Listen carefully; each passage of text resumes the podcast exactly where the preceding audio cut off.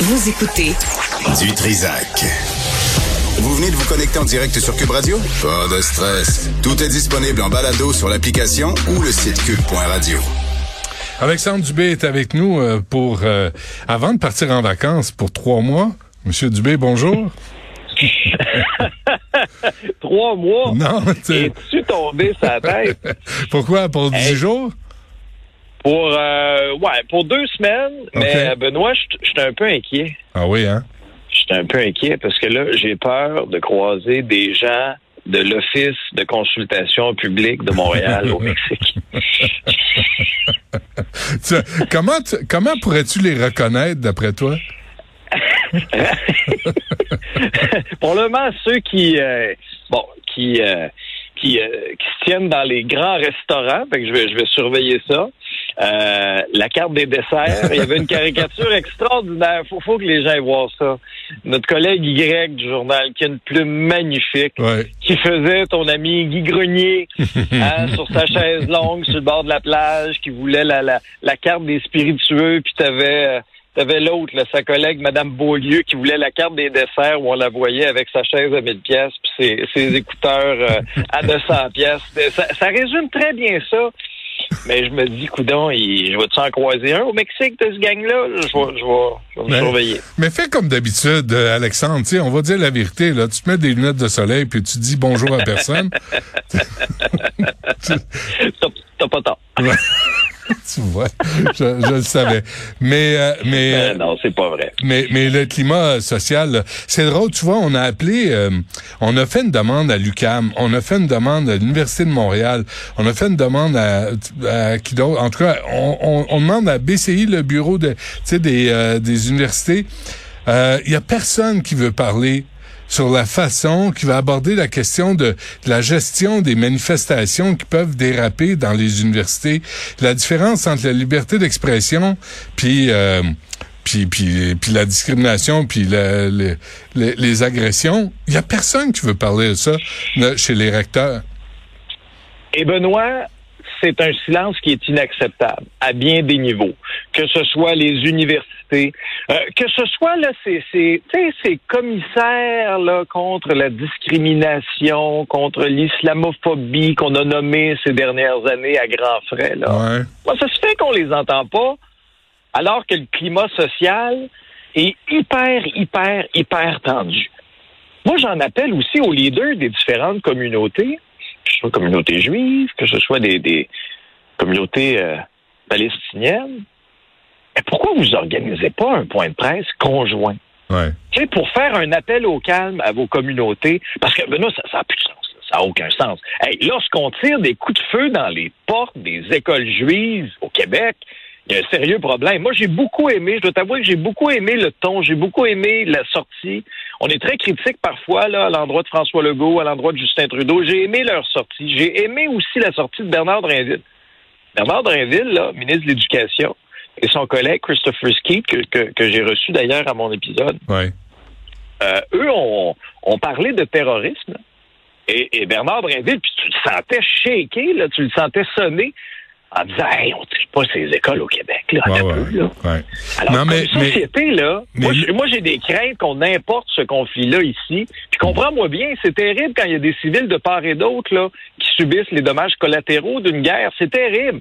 Mais on va-tu, on va-tu commencer à se tirer dessus, puis à s'engueuler, puis à, à battre? Non, mais, mais, mais importez pas les conflits que vous avez laissés derrière vous, vous ou vo- vos, votre famille, vos parents qui, a quitté, qui ont quitté leur pays d'origine pour s'en venir au Québec pour avoir la sainte paix. Et là, on va reproduire la merde, puis les conflits, puis la haine, puis les menaces, puis les agressions qu'ils ont laissées derrière eux. Ben non.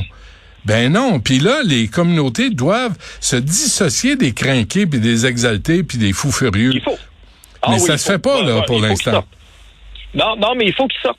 Il faut qu'il sorte. Puis il faut aussi, parce que souviens-toi de la déclaration du ministre de la Sécurité publique, François Bonnardel, qui disait là, là, les discours haineux ou l'incitation à la haine, on ne tolérera pas ça. Ah non? Il y a eu combien d'arrestations depuis les dernières semaines? Parce que moi, là, je vois juste ça, là, des vidéos sur les réseaux sociaux. On a vu ce qui s'est passé à Concordia. C'est inacceptable ce qui s'est passé à Concordia. On a vu, là, le, chargé de cours d'une autre université commencer à engueuler des jeunes, à les traiter de tout et non, à faire des références au, camp d'extermination des Juifs en Pologne. Évidemment, là. évidemment, Alex, il, s'adresse à une femme, fait il la traite de putain. Parce que c'est un, un malade, là. C'est un autre malade, là. Lui, la première chose, là, si tu s'il y a une femme qui te, qui se monte contre toi, là, qui te tient tête, là, qui reste debout devant toi, la première chose que tu dis, tu traite de putain. Mais quand tu fais ça, c'est parce que t'es un, un crinqué religieux. Parce que tu t'attaques à sa sexualité d'abord et avant tout. Et ça, moi, là, ça, là, container, mon ami, allez simple puis décalisse. Parce que quand t'es rendu là, là, dans ton discours haineux envers les femmes en plus, t'es, t'es antisémite et t'es misogyne, hey, on n'a pas besoin de toi au Québec. Pas besoin de toi au Québec. On n'en veut pas. Et l'université qui l'emploie, euh, va avoir aussi des comptes à rendre, là. Ben non. Va avoir des réponses non. à donner. Non. non, mais Benoît. Non, non, c'est la liberté d'expression, Alex. Non, ben non, lâche-moi que ça. Ben, c'est ce qu'ils nous répondent. Et ils viennent pas en entrevue. Les recteurs de l'UCAM, et l'UCAM est trop occupé. Ces journées sont trop remplies. Il n'y a pas six minutes et quart pour dire voici ce qu'on a décidé, nous, à l'UCAM, pour contenir les manifestations qui peuvent déraper. Euh, anti euh, pro-palestinienne, une chose, mais vous allez dire anti-Hamas en même temps, là. Vous allez pas féliciter des terroristes qui ont violé, puis tué, puis égorgé. Puis, écoute, c'est pas vrai. Ben, ça a l'air que oui. Alors, tu sais, moi, Benoît, en tout cas, j'ose, j'ose espérer, puis j'ai hâte de voir l'ajustement. J'ai hâte de voir l'ajustement s'il y a d'autres manifestations. Est-ce qu'on va être peut-être un peu plus prompt à intervenir? En tout cas, il y a un signal clair qui a été envoyé. je pense que comme, regarde, on est tous québécois, là, on est tous canadiens. À un moment donné, là, il faut aussi se dire comme société, un instant, là, ces dérapages-là, c'est inacceptable au Québec. Euh, ces gestes de violence-là n'ont pas à être tolérés d'un côté comme de l'autre. Lorsqu'il y a un médecin aussi là ben euh, qui a fait des déclarations sur les réseaux sociaux inacceptables concernant les citoyens de la bande de Gaza, c'est pas plus édifiant ça non plus. Là. mais, mais, soyons honnêtes, il y en a eu un. On a pogné un. De l'autre côté, là, il y en a eu une méchante gang une méchante gang de crinqués. Tu sais, quand t'es rendu, t'es pas capable de tolérer le drapeau d'un autre pays que tu dois le déchirer. Mais mon vieux, il te manque une coupe d'écrou, là. Ça va pas bien dans ta tête. Et tu vois, là, que ce soit, que ce soit dans ces manifestations-là, qu'on a vu à Concordia ou sur les réseaux sociaux actuellement, tout le monde est à craindre à un moment donné. Là. Descendez d'un niveau, là, tout le monde. On comprend ah la gravité de la situation, là, mais on réglera rien en se battant ici, là, puis en se traitant de tout et non. Euh, ça réglera absolument rien. Absolument rien. Mais s'il n'y a pas de règles claires qui sont établies, là, ça va dégénérer. Tu sais, si les ben, universités sont, mais sont pas capables de dire les, les recteurs, euh, on vous pogne à avoir ce langage-là, on vous pogne à agresser quelqu'un, t'es dehors de l'université. C'est immédiat, c'est réglé, c'est voilà. Mais non, ils sont même pas foutus de dire ça. C'est vraiment des chiffres molles, c'est des peureuses, des mollassons, parce que t'es devant des crinqués. Les, les crinqués comprennent oui, puis ils comprennent non. Puis ils comprennent pas entre les deux parce que c'est un signe de faiblesse. La nuance, ça leur, ils comprennent pas ça. Tu parles, tu parles de l'UCAM, là. Pourtant, euh, il y aurait eu des, des, réponses à nous donner. Là. Il y a des traques haineux qui ont ciblé le recteur, des professeurs. Tu sais, euh, ouais.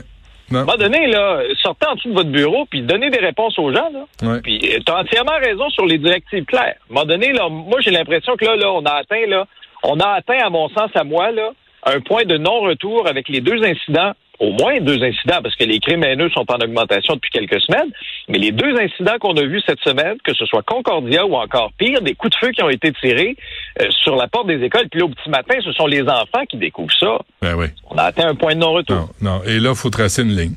Euh, et, que, et, quand, et quand on va vous pogner, il y aura des conséquences. Il y aura des accusations. Pas juste une petite tape ses doigts. Il y aura des accusations, puis ça se peut que tu ailles en prison, mon ami. Parce que là, il va falloir se tenir debout. Euh, les finances de plusieurs jeunes dans le rouge, euh, ça, les cartes de crédit euh, sont très, très heureuses de tout ça. Ben oui, à 20% hein, et même plus. Moi, je, suis vraiment préoccupé. Excellent travail du bureau d'enquête, nos collègues de JE aussi. Puis moi, c'est c'est presque ma génération là, quand je vois ça, là, les gens dans la vingtaine, dans la trentaine, qui, au niveau du nombre, là, représentent près du tiers des dossiers d'insolvabilité au Québec.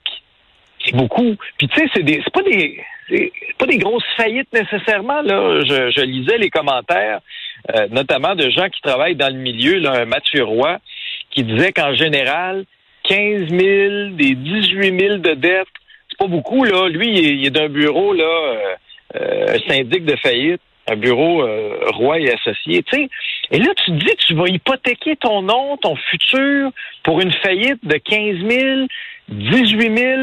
Je lisais l'histoire aussi d'une jeune femme, dans, début vingtaine, une jeune fille de Repentigny. Cette année, en mars, a dû faire faillite 4 700 pièces. 4 700 pièces, Benoît.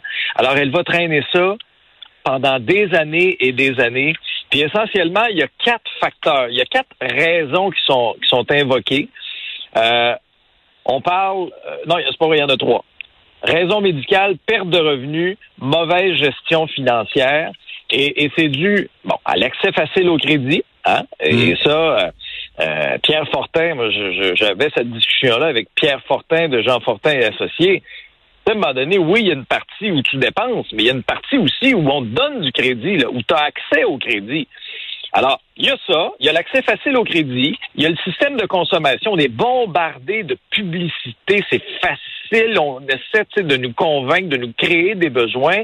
Tous les paiements virtuels, c'est facile sur notre téléphone d'acheter des choses, on peut étaler les paiements. Et le quatrième point, et c'est là que je voulais en venir, le manque d'éducation financière le manque d'éducation financière. Moi, j'ai l'impression que financièrement, là, il y a une, il y a une génération tombe un peu dans le vide, qui est tombé d'une craque. J'ai l'impression qu'il y a une génération, Benoît, au Québec, qui est tombée d'une craque par manque de connaissances financières. Mais, Alex, excuse-moi, Alex. Permets-moi, moi, je suis père de famille. Permets-moi juste un bémol. L'éducation financière. Regarde, ça serait, c'est bien simple. Tu dépenses pas plus que ce que tu gagnes. Tu dépenses pas plus que tes revenus. Ça peut arriver un mois, mais pas chaque mois. Pas chaque semaine, pas chaque jour, pas tout le temps. Regarde combien tu fais, puis regarde combien tu dépenses, puis euh, c'est une indication de la direction que tu es en train de prendre financièrement. Ben, ça, je suis entièrement d'accord avec toi. Mais des fois, bad. Ben non, mais, mais si t'as pas, ouais, mais t'as peut-être une génération aussi là qui qui se dit euh, tous mes dus, j'ai besoin de vacances, je pars en vacances. J'ai besoin, tu sais, c'est parce que des fois, il faut que tu fasses un mot qu'on connaît de moins en moins, des sacrifices. J'ai pas les moyens d'y aller, peut-être l'année prochaine. Ou c'est trop ah, cher, je, vais m'abstenir. Ou, tu sais, je sais pas. Je trouve ça un peu particulier. Ben non, mais ça, c'est clair, Benoît. C'est sûr qu'on est, je veux dire, à une ère là, où là, écoute, sur Instagram, pour avoir une vie parfaite, les photos de voyage, puis, ça. Mais moi, Benoît, là, je, replongeais un peu dans mes souvenirs. Là. Puis je me disais, moi, quand j'étais au secondaire, fin des années 90, début des années 2000, ben moi, à l'école, j'avais pas pas de notion tant que ça d'économie, comment faire un budget, euh, l'importance d'investir jeune, l'intérêt composé qui allait faire de l'intérêt sur les intérêts sur chaque dollar que j'allais mettre de côté. Moi, j'ai eu la chance d'avoir un père qui est retraité maintenant, mais qui était comptable. Mais la réalité, Benoît, c'est qu'il y a bien des enfants qui, à la maison, au niveau des ressources familiales, n'ont pas ces connaissances. Oui, mais toi, tu avais une référence, à part ton père, à part tes parents, Alexandre, là, avoue que tu avais une référence extraordinaire. Ah ben, fais-moi un pain. Ben oui. si t'apprends pas là, t'apprendras jamais. Il faut ménager. tu vois? Bon, écoute, va-t'en, va en vacances, ça va te faire du bien. Reviens-nous euh, frais et disco euh, et bien bronzé. Pas, pas intégral, s'il te plaît. Hein? Surtout pas s'il y a des enfants sur la plage. Sais, on veut pas voir ça. Non, ça, il n'y a aucune chance que ça arrive. Où tu vas? Aucune chance que ça arrive. Dis-nous où tu t'en vas. Je vais rester large sur ma destination. Je vais te parler du Mexique et je te jure que je serai aux aguets si je vois quelqu'un de l'Office de consultation publique de Montréal, Benoît. Prends des photos. Je te le dis. Oui, ben merci. T'es toujours au poste, hein?